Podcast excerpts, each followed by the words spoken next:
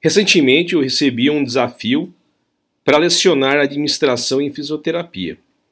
E logo falei que muitas das coisas que eu irei utilizar são histórias. Histórias pessoais, histórias que foram coletadas ao longo da vida, histórias principalmente de pessoas de sucesso. Também eu tenho na coletânea histórias de pessoas que tiveram um fracasso na vida, que algumas voltaram, ressurgiram como uma fênix, e outras pessoas não conseguiram voltar nesse jogo da vida, infelizmente. Mas o que é importante ressaltar é que talvez você que esteja ouvindo isso aí, de forma alguma que eu estou falando tem um embasamento e está relacionado com algum autor em negócio, é apenas uma conversa informal naquilo que a gente coloca como professor, podemos dizer como um elixir. É algo que nos norteará para essa dialética e que aí, a partir daí, iremos nos referenciar através dessa teoria dos teoristas aí. Não estou colocando assim modelos de negócio, modelo japonês, modelo alemão, não. Isso não é o objetivo nesse, nessa nossa conversa informal, mas mostrar para vocês talvez que aquele cara que está precisando de uma luz, né? E que, queira ou não, são coisas que estão relacionadas às dificuldades da vida. Existem coisas na vida que você não consegue mudar, como por exemplo morte. Se você tem um ente querido, ele morre, você não consegue mudar. Você vai lidar com o sofrimento, você vai digerir esse sofrimento, você vai ter uma resiliência, você vai olhar para trás e ver que isso virou uma cicatriz. E que aquilo um dia doeu. Que aquilo um dia te machucou, que te fez chorar, mas hoje é uma cicatriz e você não sofre mais com aquilo. A psicologia chama isso de resiliência. E eu chamo isso capacidade de vencer. E existe uma coisa muito interessante das pessoas, que as pessoas conseguem também descobrir as coisas, ter soluções milagrosas quando estão com um momento de maiores dificuldade. É no período de dificuldade que vem as maiores criações. Muita gente ficou com sede porque secou a água, o poço que abastecia o sítio. Daí a pessoa pensou em algo. Pensou em evaporação, pensou num processo de dessalinizar uma água saloba ou até mesmo água do mar. Então as invenções, muitas invenções surgiram assim.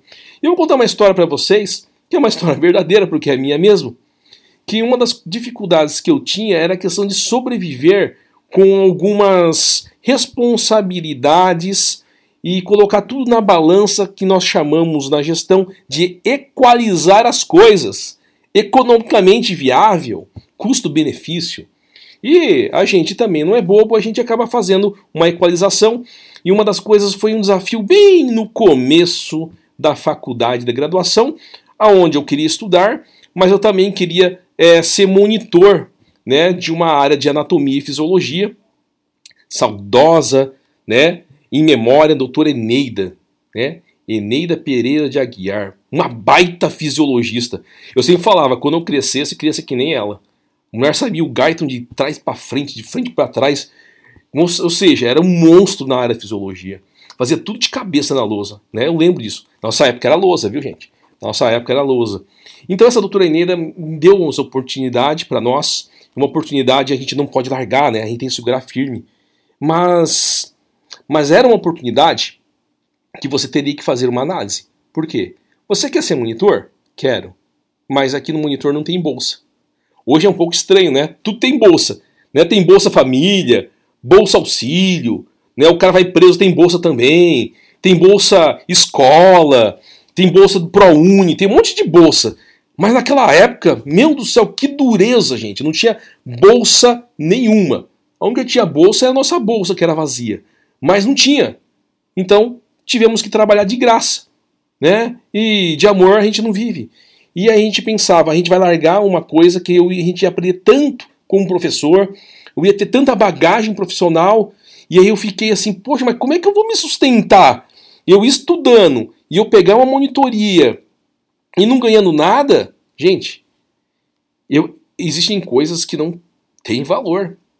Existem coisas que a gente tem que tentar achar solução. Aí, a partir daí, muita gente pergunta, né, como é que você sabe de algumas coisas, suplemento nutricional, né? De onde que vem essas ideias de saber nome de laboratório que faz tal suplemento? porque eu acabei virando vendedor de suplemento nutricional. E aí, de cara ainda, esses laboratórios começavam a, a dar treinamento para a gente, e como se diz, né? Todo conhecimento que vem para nossa cabeça é lucro, e conhecimento ninguém tira. E olha só, e com isso, né? Na verdade, a gente ia assumir um compromisso de trabalho com a doutora Eneida, e aí a gente é, começou a monitorar turmas, odonto, nutrição, farmácia, medicina. Quase a gente estava já dando aula. Até que ela aposentou e passou a tocha para a gente na universidade que a gente trabalhava. Foi assim o nosso começo profissional. Mas o mais importante salutar que a gente tem que falar para todos vocês que estão vindo, não importa de onde que você é, se é uma universidade da área da saúde ou não, porque nós estamos falando aí de administração. E aqui a primeira parte estou falando de administração de vida. E na verdade estou contando uma história. É, é que a gente consegue dar conta de algumas coisas que é bom para o nosso coração também.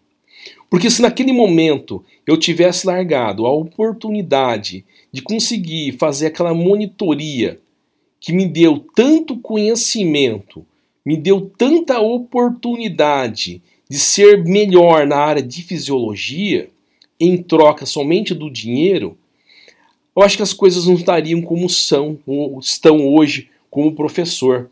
Né? Alguns nortes foram dados assim e valeu muito mais que qualquer bolsa, para falar a verdade.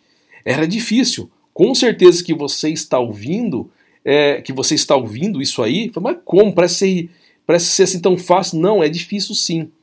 É difícil você, é, naquela época, ao invés de assumir dois turnos, porque eu estudava e tinha que fazer monitoria, ou seja, auxiliar os professores dessa área, eu tinha que ainda trabalhar tinha que ainda vender no final de semana produto, tinha que rodar à noite para tentar fazer é, é, panfleto, porque nessa época a comunicação era feita desse jeito, entregar mala direta, é, e-mail, né, falando dos produtos e tal. Ou seja, achando um jeito de vender e vendia.